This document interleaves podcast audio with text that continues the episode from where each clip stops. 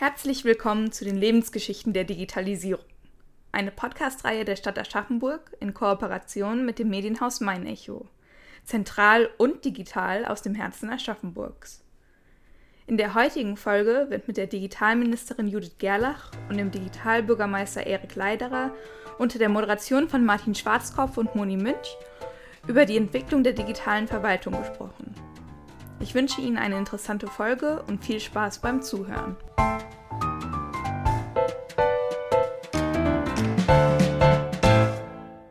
Herzlich willkommen, schönen guten Tag hier aus dem Digitalladen der Stadt Aschaffenburg zu unserer Reihe Lebensgeschichten der Digitalisierung. Und wir sind heute bei Folge 8 und ich freue mich, dass wir heute einen ganz besonderen Gast haben, den ich auch gleich vorstellen werde. Mit dabei sind heute wie fast immer der Digitalbürgermeister der Stadt Aschaffenburg, der Hausherr hier, Erik Leiderer. Herzlich willkommen. Außerdem freue ich mich, dass ich mir die Moderation heute teilen kann mit meiner Kollegin Moni Münch, Digitalredakteurin im Medienhaus Meiliche. Hallo. Und unser ganz besonderer Gast heute ist Aschaffenburgerin, inzwischen auch Walbersbrunnerin ist also hier im Stadtumkreis Aschaffenburg zu Hause und ich freue mich sehr, dass die bayerische Digitalministerin Judith Gerlach heute zu uns gekommen ist. Ich freue mich auch sehr, hallo zusammen. Frau Gerlach, lassen Sie uns doch mal mitten ins Thema digitale Lebensgeschichten gehen. Wir versuchen ja auch immer so ein bisschen zu ergründen bei unseren Gesprächspartnern, was haben so digitale Meilensteine im Leben. Können Sie sich noch an Ihren ersten Computer erinnern? Ja, den hatte ich schon recht früh, wobei, ob man das so richtig Computer nennen kann, bin ich unsicher. Da war ich tatsächlich, ja, Kind, Jugendliche fast. Ähm, der war schon super zum Aufklappen, sah fast aus wie ein Laptop von heute.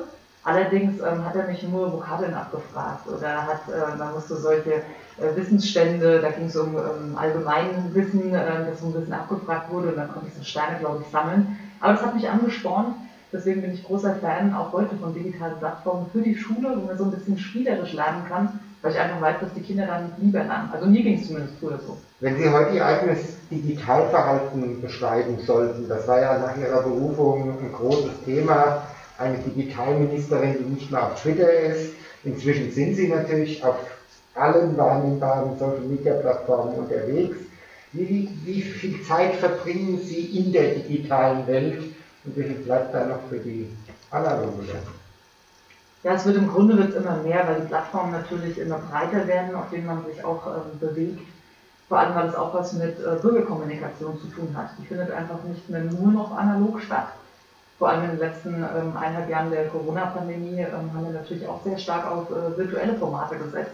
Sei es die Videokonferenz, wo wir eingeladen haben, auch äh, parteipolitisch zum Beispiel, ähm, mit Leuten gesprochen haben, diskutiert haben, in Social Media Frage und Antwort in den Kommentaren äh, mitkommentiert und miteinander diskutiert.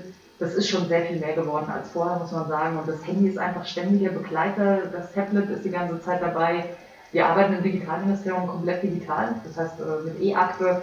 Keiner von uns hat mehr Papierordner, die irgendwie umgeschleppt werden. Deswegen bin ich wirklich ja, sehr viel digital unterwegs in meinem Alltag freue mich dann aber umso mehr, wenn es um Freunde geht, um äh, Familie oder auch eine Bürgersprechstunde ganz analog ähm, abzuhalten, weil die Begegnung mit dem äh, realen Menschen ist dann doch immer noch was ganz anderes. Lassen Sie uns zum Anfang noch mal ein bisschen auf Ihre beide Tätigkeit gucken, Frau Salacher-Leiderer. Sie haben beide Querschnittsaufgaben, müssen beide dicke Bretter bohren und Sie sind vielleicht beide auch so ein bisschen zahnlose Tiger in Ihrer Tätigkeit. Wer hat es von Ihnen beiden eigentlich schwerer? Wer hat die größeren Aufgaben? Herr Leiterer.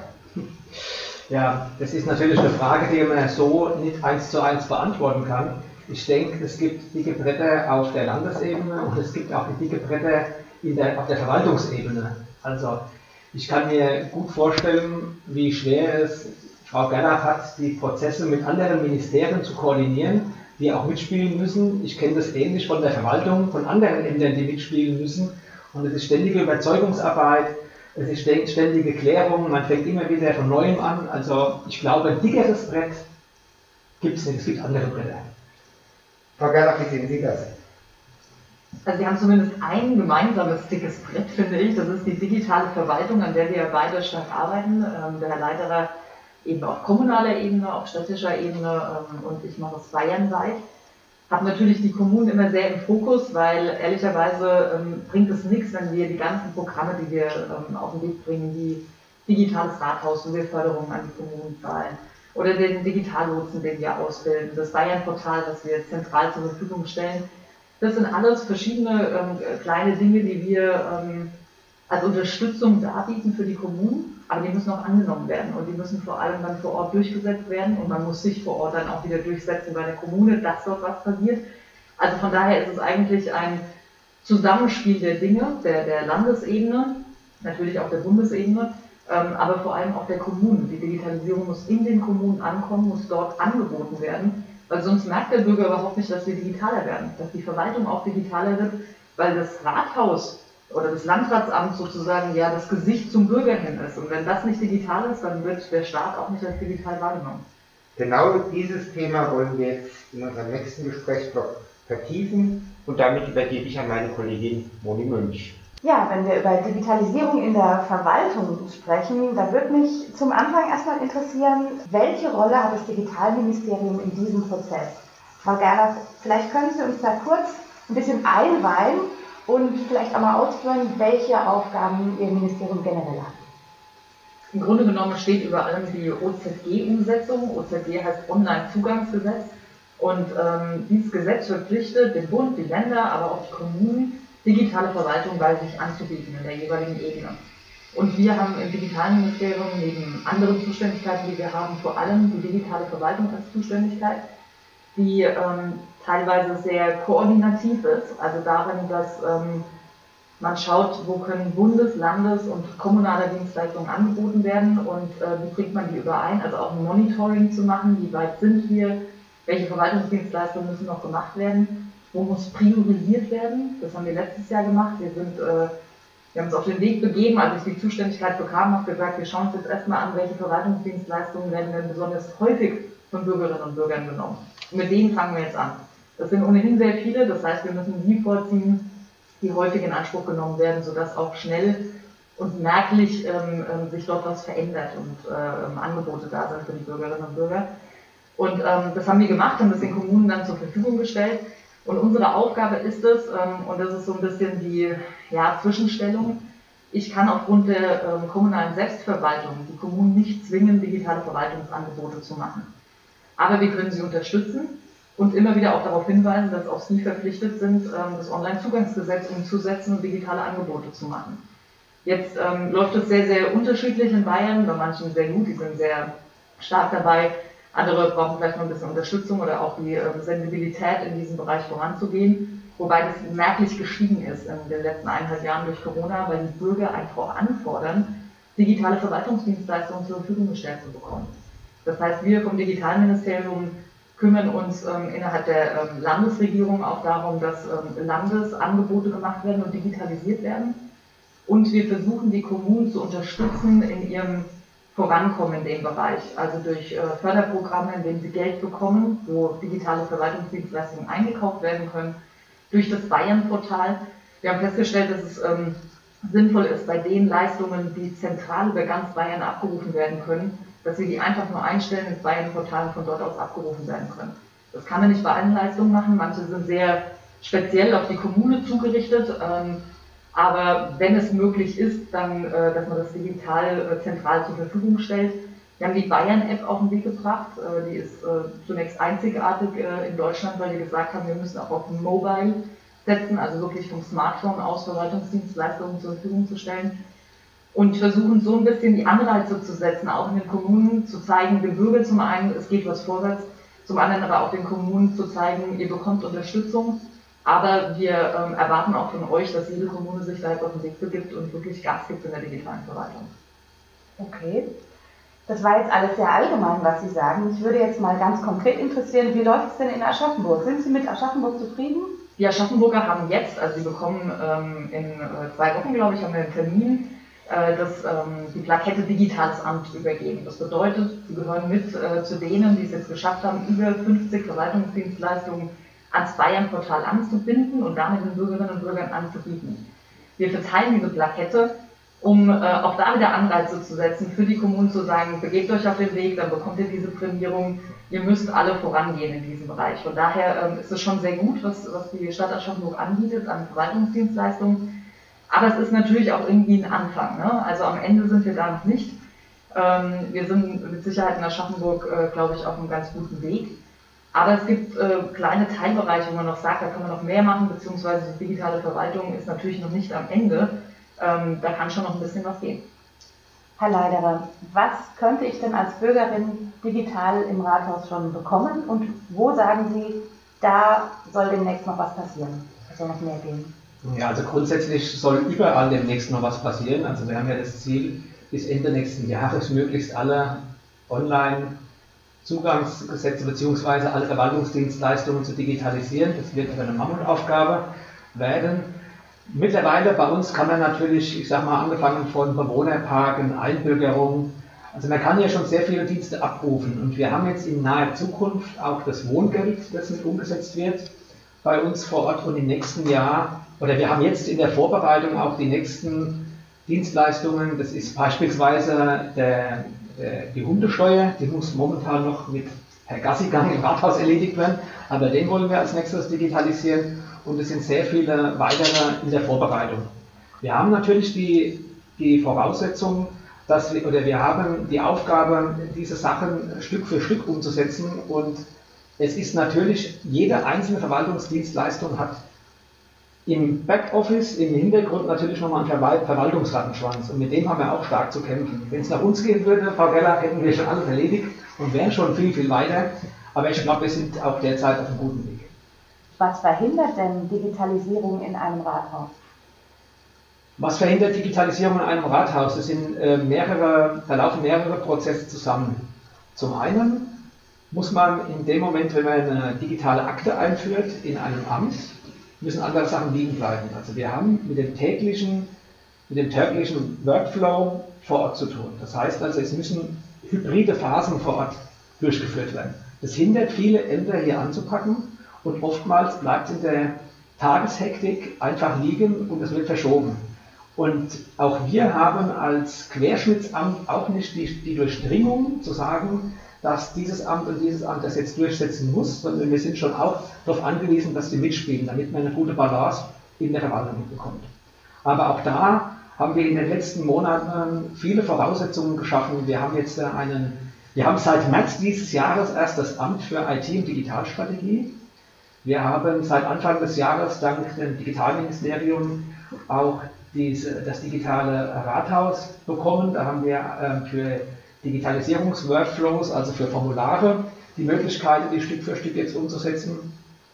Wir haben jetzt einen äh, Digitalisierungssenat bei uns in der Stadt Aschaffenburg, wo wir hoffen, dass da viele Impulse auch über die Stadtratsfraktion mit reingetragen werden. Und wir haben den verwaltungsinternen Think Tank, den Denkraum 30, wo wir auch die Mitarbeiterinnen und Mitarbeiter Stück für Stück bei der Verwaltungsdigitalisierung mitnehmen. Zusätzlich bieten wir jetzt da auch ganz aktuell ähm, Veranstaltungen an, bei denen alle Mitarbeiterinnen und Mitarbeiter während der Arbeitszeit zu digitalen Themen verteilen können. Also wir sind an einem Prozess jetzt angekommen, seit einem halben Jahr, wo dieses Amt tätig ist und kommen und spüren jetzt so langsam die Auswüchse und das Ausrollen, dass das in den Abteilungen ankommt. Eine kleine Randbemerkung noch. Dadurch, dass wir das jetzt angeschoben haben in der Verwaltung, kommen natürlich ganz, ganz viele Rückfragen auf das kleine Amt, das aus drei Personen besteht was alles jetzt äh, digitalisiert werden muss. So, jetzt können Sie sich vorstellen, wie die Priorisierung bei uns läuft. Jetzt erwarten die Ämter alle, wir sollen umsetzen und die Ämter müssen nichts tun. Ja? Die Ämter müssen da mitspielen. Wir können den Einheitsaktenplan für die nicht schreiben. Also da hier ist auch wieder die Balance und das Zwischenspiel aller Ich glaube, dass es auch ganz wichtig ist, das Rad nicht immer neu erfinden zu wollen. Was ich schade finde, ist, dass der Austausch äh, mir teilweise zu wenig ist zwischen äh, der kommunalen Ebene in Bayern ich kriege immer häufig mit, dass es die eine oder andere tolle Aktion gibt, wo ich mir denke, warum wissen das die anderen nicht? Warum übernehmen die das nicht? Warum ist da nicht mehr Austausch? Ähm, warum machen zum Beispiel die Städte ähm, nicht beim digitalen Werkzeugkasten mit? Bedauere ich sehr. Die Landkreise zusammen im Innovationskreis machen mit uns den digitalen Werkzeugkasten, wo ganz reelle Verwaltungsdienstleistungen erarbeitet werden in den Landratsämtern und die tauschen das ja dann untereinander aus. Das heißt, sie haben dann gleich mehr Leistung, als sie selber überhaupt fabriziert haben. Leider sind die Städte daran äh, noch nicht beteiligt. Also da würde ich mir wünschen, dass da noch ein bisschen mehr geht und dass man nicht ähm, immer versucht, alles selbst zu machen, beziehungsweise auch nicht versucht, ähm, durch den ganzen Prozess des Mitnehmens, der natürlich unglaublich wichtig ist, darf man aber nicht vergessen, dass es nicht ähm, reine Deko dann irgendwann sein ähm, kann, dass man sagt, man macht äh, Bürgerbeteiligung wie hier jetzt in den Räumlichkeiten und stellt ähm, ähm, ja, Kreise zusammen, wo man sich über das Thema unterhalten kann. Wir brauchen klare Fixpunkte und wir brauchen vor allem relativ klare Fristen, ab wann solche Dinge jetzt durchzusetzen sind. Die sind teilweise vorgegeben, gesetzlich. Ich glaube aber auch jede Kommune muss sich da ambitionierte Ziele setzen, weil sonst plätschert es natürlich so ein bisschen ähm, dahin und es muss in die Umsetzung kommen, weil ähm, Sie, Sie haben es ja selbst angesprochen, Herr Leiter, zum Beispiel der, ähm, ähm, die, die Hundeanmeldung, ja, Hundesteuer. Es ist natürlich nicht digital, wenn ich mir bei der Stadt Aschaffenburg ein PDF ausdrucken kann und das PDF ähm, dann wieder zurückschicken muss an das Rathaus im Grunde genommen dahin laufen muss. Das ist nicht digital. Im Übrigen gibt es das Angebot von der AKDB, Sie sind ja Kunde als Stadt Aschaffenburg bei der AKDB, das einfach einzukaufen. Also zu sagen, wir bieten das morgen an und wir kaufen das jetzt einfach ähm, ein. Also so schwierig ist es manchmal gar nicht. Man muss einfach gucken, was ist auf dem Markt und es dann letztendlich schnell in die Umsetzung kommt. Das ist unser Hauptproblem. Wir reden immer sehr gerne und sehr viel darüber. Es wird aber darauf ankommen und daran werden wir auch gemessen ähm, äh, den Bürgerinnen und Bürgern gegenüber, ob wir die Angebote machen, die ihren Alltag betreffen und ihnen dann wirklich eine Erleichterung bringen. Herr Leiderer, welchen Stellenwert hat denn das Thema IT-Sicherheit im Aschaffenburger Rathaus? Das Thema hat einen sehr großen Stellenwert. Es werden tagtäglich äh, laufen Hackerangriffe, auch bei uns. Die laufen tagtäglich. Die meisten werden abgefangen. Wir hatten vor der Sommerpause gab es einen Angriff auf die Kommune Bitterfeld. Da ist der Katastrophenalarm ausgerufen worden. Da ist die Bundeswehr zur Hilfe mit eingeschritten. Und, da, und Bürgerinnen und Bürger haben nichts mehr bekommen. Es wurde kein Geld mehr ausgezahlt. Es hat keine Ummeldung mehr stattgefunden. Also es sind katastrophale Zustände. Und in diese Zustände, oder andersrum, es gibt keine Garant, dass wir nicht auch mal gehackt werden. Früher hat man hohe Stadtmauern gebaut, um sich vor den Gegnern zu schützen. Heute braucht man eine starke Firewall. Und wir sind dran, sehr stark dran, als Verwaltung alles abzusichern, was abzusichern geht. Wir haben eine Situation, dass die meisten Hackerangriffe über die sogenannte Ransom-Software Eingriff erhalten. Das heißt, es sind E-Mails und man, man klickt auf einen Link oder auf einen, auf einen Anhang man denkt, der Absender ist ähm, jemand aus der Verwaltung beispielsweise und schon ist der Feind im Netz. Das geht also ganz, ganz schnell.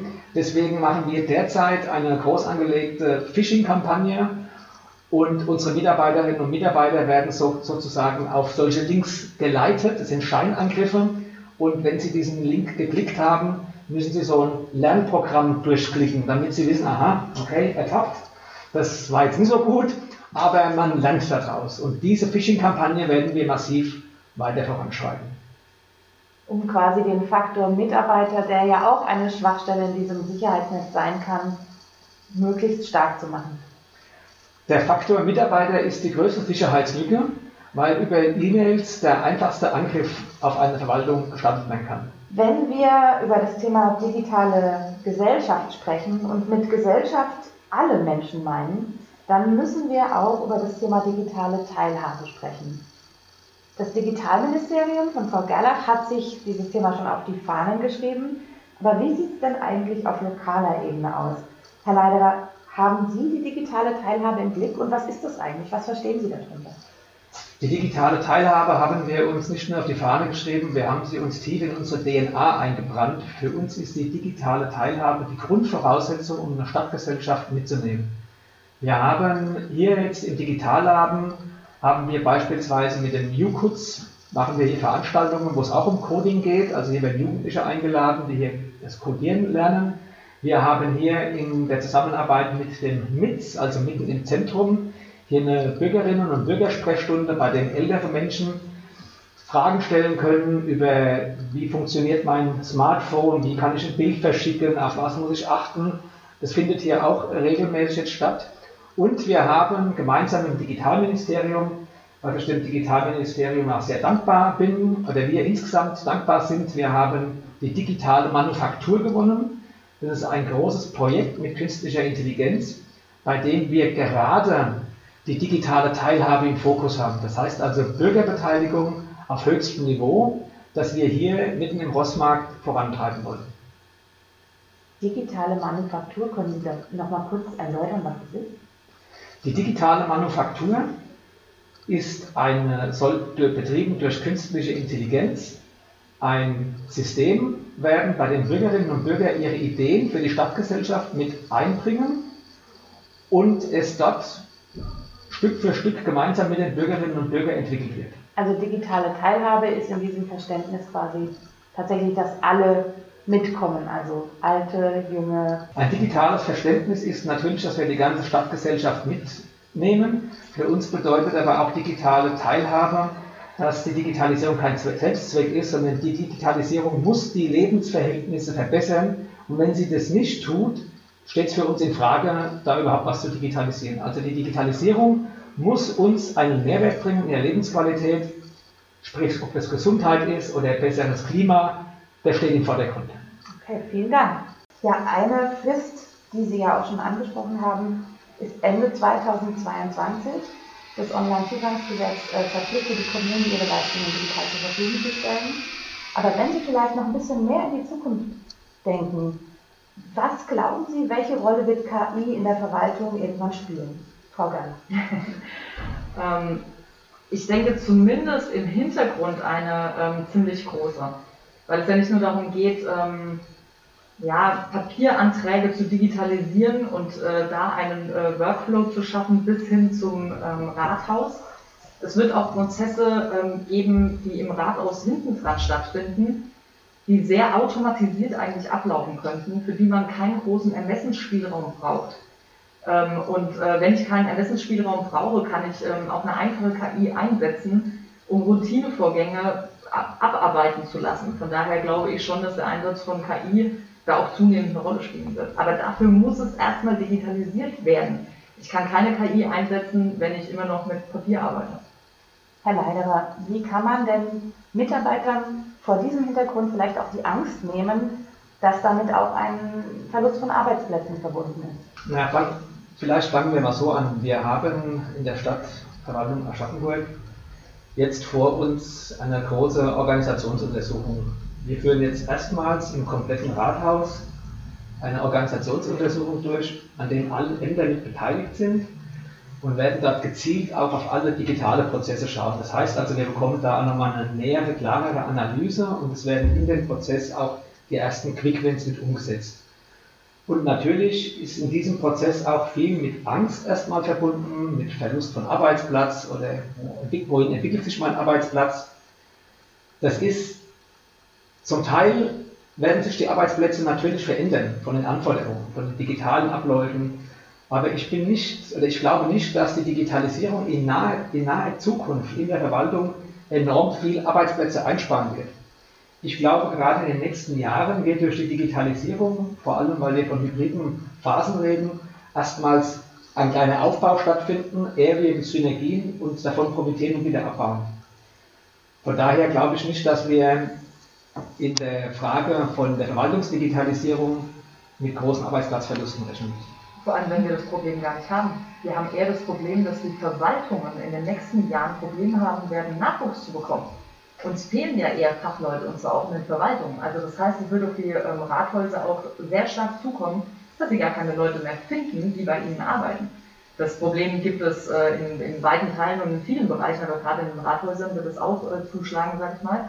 Und dann ist es natürlich schon sinnvoll, Routineaufgaben durch ähm, Digitalisierung erledigen zu lassen, die doch eh im Grunde genommen keinen richtig Spaß machen ja, und die dadurch gut ersetzt werden könnten und man vielleicht auch wieder Zeit hat und das finde ich übrigens auch ein Vorteil der Digitalisierung in der Verwaltung, wieder mehr Zeit zu haben, sich mit dem eigentlichen, vielleicht auch schwierigen Anliegen des Bürgers ähm, zu befassen.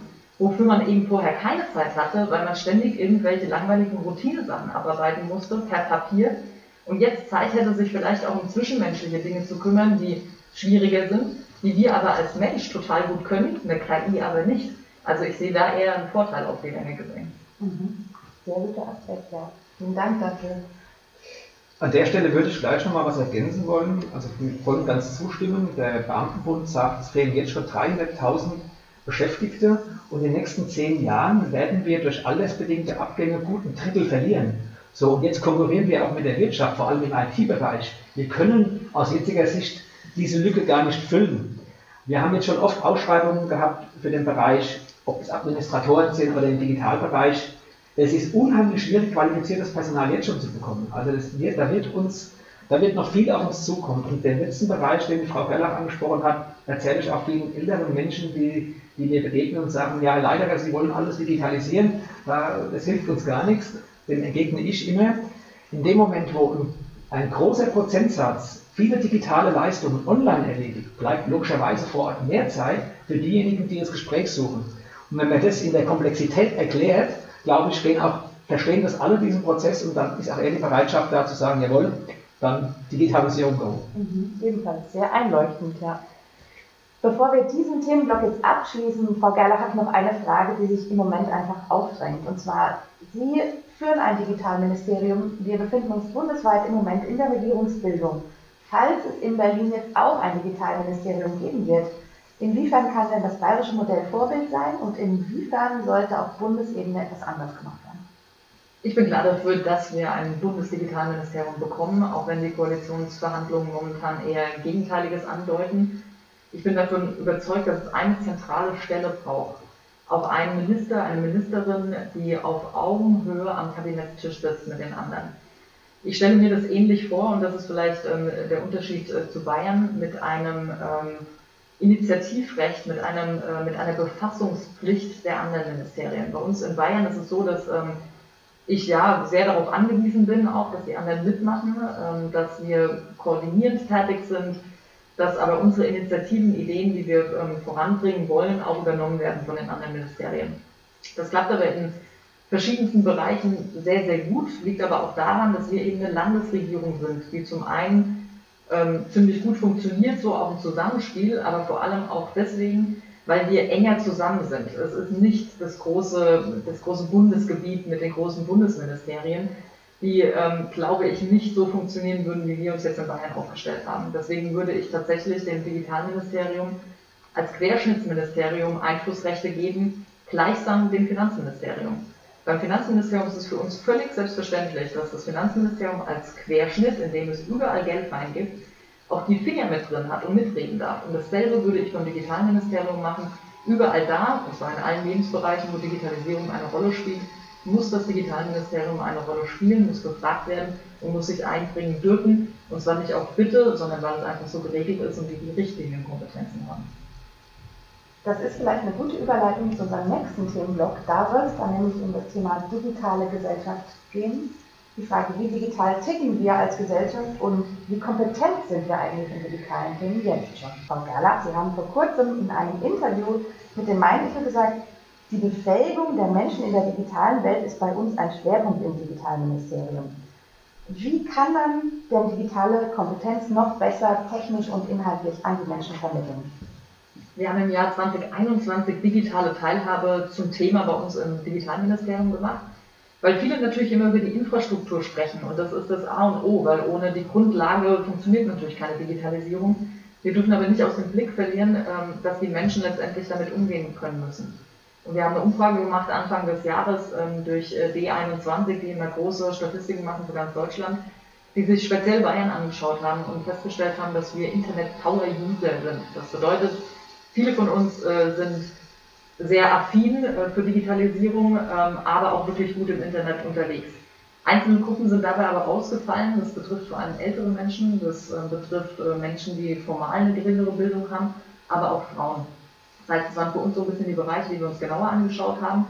Ähm, ebenso wie Menschen ähm, mit ähm, Einschränkungen, mit einer Behinderung, die einfach auch nicht so partizipieren können von der Digitalisierung, wie wir uns das alle vorstellen oder wie es für uns normal wäre. Das heißt, wir haben verschiedene Aktionen im ganzen Jahr ähm, auf den Weg gebracht, ähm, äh, Code Bavaria, ähm, äh, Barrierefreiheit, verschiedene Aktionen, um genau diese Problemfelder uns anzuschauen, neue Ideen zu generieren die Leute ähm, mitzunehmen, wie zum Beispiel mit unserem Digital vereint, ähm, was äh, die Bürgermeisterin Jessica Euler und der Bürgermeister Leiderer ähm, zusammen ja mit mir eröffnet haben. Wir haben hier in Aschaffenburg ja auch einen Standort gemacht, wo Vereine auf dem Weg in die digitale Welt mitbegleitet werden sollen. Und da geht es um Homepages, wie mache ich DSGVO-konform die ganze Sache, wie präsentiere ich mich gut in Social Media. Also da Hilfestellungen zu geben, dass die Menschen nicht einfach nur Digitalisierung aufgedrückt bekommen, sondern letztendlich in der Lage sind, damit umzugehen.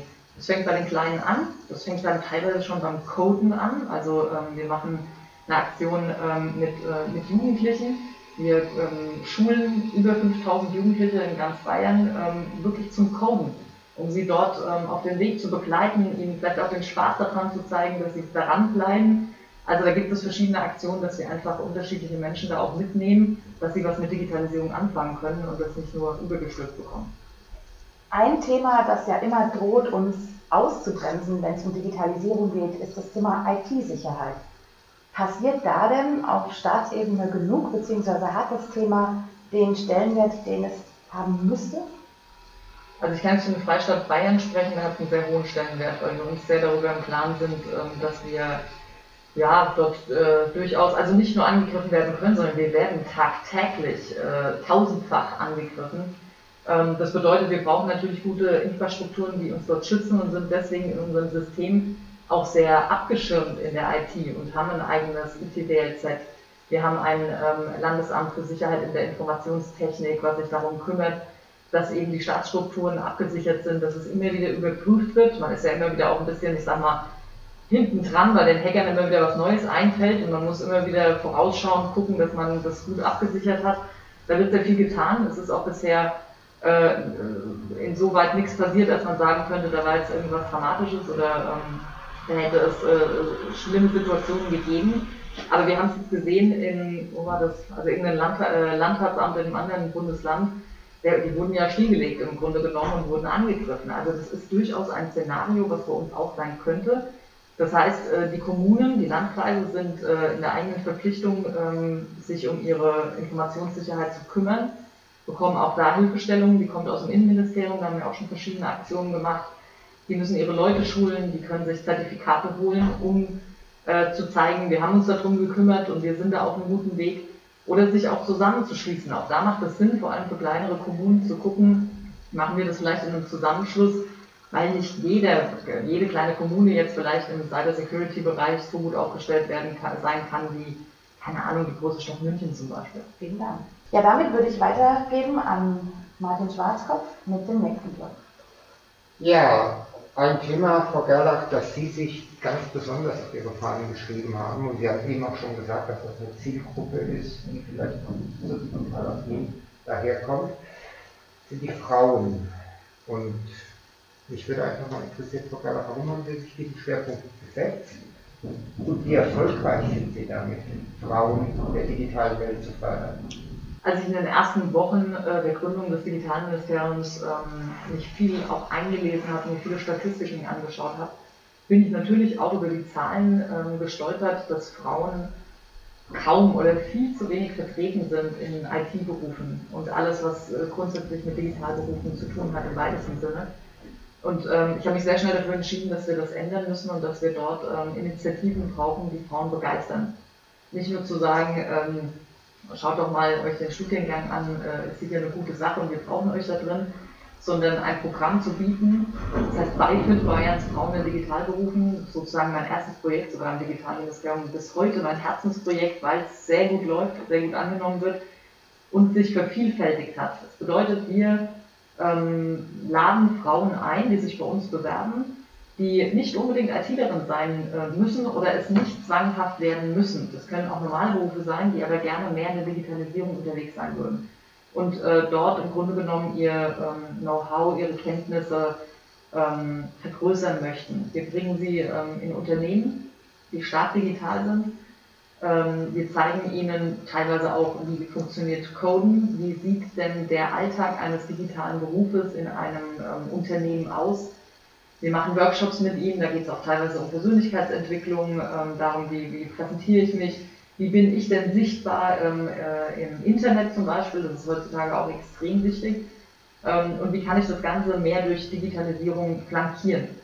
Und ähm, das hat wirklich großen Zulauf bekommen. Wir haben immer wesentlich mehr Bewerbungen, als wir nehmen können. Und äh, wir haben Taten und Role Models mit einbezogen, die, also Frauen und teilweise auch Männer, die in dem Bereich schon gut unterwegs sind und die sozusagen jungen Frauen so ein bisschen mitnehmen und äh, ihnen einen Ansporn geben. Und ähm, Das hat so eine Verbreiterung gefunden, dass äh, sehr viele mittlerweile darüber ähm, Bescheid wissen, ähm, dem Ganzen auch folgen auf Social Media und sich da ein Beispiel nehmen können. Also wir wollen im Grunde genommen neue Role Models schaffen und ich möchte, dass die eine oder andere Frau in ihrem Beruf, ich nenne zwei Beispiele, Digitalisierung mehr mit reinbringt. Die eine, ähm, die vom ersten Jahrgang war Polizistin oder ist heute noch Polizistin. Sie hat gesagt, wir sind da schon ganz gut unterwegs in Bayern, aber ich würde gerne noch stärker Digitalisierung in die Polizei mit reinbringen, weil sie uns helfen wird. Genauso eine Medizinerin, äh, die Medizin studiert hat und gesagt hat, sie wird Chirurgin und sie weiß, dass in ihrem OP-Saal der Zukunft sehr viel Digitalisierung stattfinden wird und sie will das positiv mitbegleiten, sie will das nutzen und deswegen beteiligt sie sich an so einem Programm und von solcher Art von Frauen, finde ich, kann man nie genug gebrauchen, äh, äh kann, man, kann man nie genug haben. Ähm, von daher unterstütze ich das. Wie nachhaltig ist denn dieses Programm, Frau Gerlach? Gibt es Erfahrungswerte, ob diese angehende Ärztin, diese Polizistin denn dann, wenn sie wieder in ihren Alltag zurückkehren, auch tatsächlich etwas bewegen können oder sich da nur blanken Frust abholen? Wir können das natürlich jetzt nicht überprüfen, indem wir Statistiken haben oder auf einmal sofort sprunghaft irgendwie mehr ähm, Frauen in IT-Studiengängen haben. Mir geht es darum, äh, eine Breite zu schaffen bei dem Thema und, ähm, und da bin ich mir sicher, dass es erfolgreich ist, weil die vom ersten Jahrgang sehr positiv über dieses Programm berichten und andere wieder überzeugen können. Also in ihrem Beruf oder im Studiengang unterwegs sind und sagen, ich habe da tolle Sachen mitbekommen, wir waren bei dem, dem Unternehmen, ich habe auch vielleicht mehr Ideen bekommen. Also auch künstliche Intelligenz spielt in dem Bereich eine große Rolle, dass sie eine Vorstellung davon bekommen, was kann man denn mit künstlicher Intelligenz alles machen. Das ist so ein großes Wort, auch eins, was erstmal so ein bisschen abschreckend ist, aber wie kann ich das einfach ähm, eigentlich sinnvoll in meinem Berufsbereich einsetzen? Und ähm, ich glaube schon, dass da sehr viel ähm, mitgenommen wird und ähm, ich merke das einfach in der Verbreiterung oder in dem, in dem ähm, ja, Weitersagen oder in dem Standing, das das Programm bekommen hat, dass das äh, sehr hilft und dass die Bewerberzahlen einfach jährlich steigen und es gut angenommen wird. Frau Gerlach, ein Teilbereich vielleicht noch mit der Bitte um eine kurze Antwort, so schwierig das sein mag, äh, möchte ich gerne noch ansprechen. Frauen machen ja insbesondere im Internet, in der Online-Kommunikation auch doch sehr negative Erfahrungen. Äh, sie werden anders behandelt als Männer, sie werden schäbiger behandelt als Männer, sie werden auf eine Art und Weise attackiert, wie das Männern eher selten passiert. Wie können sich Frauen für die digitale Kommunikation rüsten? Wie kann man dafür sorgen, dass sie im Netz nicht eingeschüchtert und damit mundtot gemacht werden? Vor allem indem ähm, die Nachverfolgung stattfindet. Ich kann nur jede dazu aufrufen, ich mache das persönlich auch, ähm, alles zur Anzeige zu bringen. Nicht alles ist erfolgsversprechend, dass dem dann auch nachgegangen werden kann oder dass es, ähm, ja, dass es da eine Straftat wirklich dann auch vorliegt. Aber ähm, alles an die Polizei melden. Wir haben in Bayern extra einen ähm, Hate Speech Beauftragten bei der Staatsanwaltschaft ähm, etabliert. Also es wird da sehr viel getan, um vor allem nachträglich nachvollziehen zu können, wer war das und äh, dann auch Strafen letztendlich zu verteilen, weil nur das hilft uns. Das eigentliche Verhalten der Frau im Internet muss nicht geändert werden. Die muss sich ja nicht darauf einstellen, dass es Hater gibt. Ganz im Gegenteil. Herr Leiderer, schon wieder ein harter Themencut, aber wir bleiben noch bei Frauen in der Digitalisierung. Wie ist das denn bei Ihnen in der Behörde? Wie digital, nein, andersrum, wie viele Frauen sind daran beteiligt, dass die Digitalisierung der Stadtverwaltung so läuft, wie man sich das wünscht? Also bei uns im Amt für IT und Digitalstrategie ist es eine sehr, sehr ausgewogene Geschichte. Also wir haben zwölf Frauen und 15 Männer. Wenn man die ganze IT und alles mit dazu nimmt, wenn man rein auf die Digitalstrategie äh, schaut, sind, haben wir einen leichten Frauenüberhang. Also wir haben äh, auch hier die Erfahrung gemacht, gerade dass vor allem junge Frauen sich sehr stark für die Themen interessieren, was die, nicht die klassische IT-Administration angeht, aber stärker dieser ganze Bereich der Digitalisierung der Gesellschaft, dass da sehr viele sich stark angesprochen fühlen, ist unsere positive Erfahrung zumindest vor. Dann lassen Sie uns direkt zur Schlussrunde kommen. Frau Gerlach, was wünschen Sie sich von einem Kommunalpolitiker wie Herrn Leiderer? Als ja, Digitalbürgermeister wünsche ich mir natürlich, dass Vollgas gegeben wird ähm, innerhalb äh, der Stadt, was Digitalisierung anbelangt, dass man ähm, neben den ganzen Initiativen, die gemacht werden, ähm, um Bürgerbeteiligung herzustellen, die ich sehr richtig finde, auch ähm, ja, große Anstrengungen unternimmt, um, die, ähm, um das Rathaus hinten dran zu digitalisieren, um den Bürgerinnen und Bürgern wirklich Verwaltungsdienstleistungen anzubieten, die sie brauchen, die ihnen das Leben einfacher machen. Wir sehen Digitalisierung manchmal so als Selbstzweck, es ist halt da, man macht jetzt irgendwas damit. Aber es geht wirklich darum, herauszuidentifizieren, was ist sinnvoll für den Bürger, was erleichtert ihm das Leben und das zuerst anzupacken und da Prioritäten zu setzen, das würde ich mir persönlich wünschen. Herr Leiderer, die gleiche Frage geht natürlich auch nochmal an Sie. Was wünschen Sie sich als Bürgermeister von Ihrer Digitalministerin? Ja, ich wünsche mir von meiner Digitalministerin den Blick, mal schärfer auch in die Kommunen zu gucken, zu schauen. Ich war ja auch über 20 Jahre politisch in Bayern unterwegs und habe auf Landesebene gearbeitet für eine Großorganisation und weiß, wie das ist, wenn man Vorgaben, Rahmen schafft und vor Ort muss es umgesetzt werden. In Aschaffenburg sind wir beispielsweise sehr, sehr stark an den Geschichten der Verwaltungsdigitalisierung dran und weniger an der Bürgerbeteiligung. Die Bürgerbeteiligung ist bei uns derzeit mehr oder weniger auf Eis gelegt, weil unser voller Fokus auf die Digitalisierung der Verwaltung liegt. Persönlich würde ich mir wünschen, Frau Wellach, wenn äh, wir auch mal gemeinsam, wenn Sie mal vorbeikommen und wir auch mal fern von allen, von allen Geschichten und Parteigrenzen uns einfach mal austauschen über die Verwaltungsdigitalisierung vor Ort. Gerne auch bei einem Kaffee. Ich lade Sie auch gerne mal ein, direkt in die IT-Abteilung mit reinzugehen und Ihnen dann die Arbeit vor Ort nochmal zu zeigen. Frau Gerlach, Herr Leider, herzlichen Dank für das Gespräch heute und ich denke, es ist für uns alle wichtig, dass Sie beide erfolgreich sind in Ihrem Job. Deshalb toll, toll, toll. Vielen Dank. Dankeschön. Danke auch. Vielen Dank fürs Zuhören und machen Sie es gut. Bis zum nächsten Mal. Für weitere spannende Geschichten rund um Aschaffenburg besuchen Sie das digitale Stadtlabor Aschaffenburg 2.0.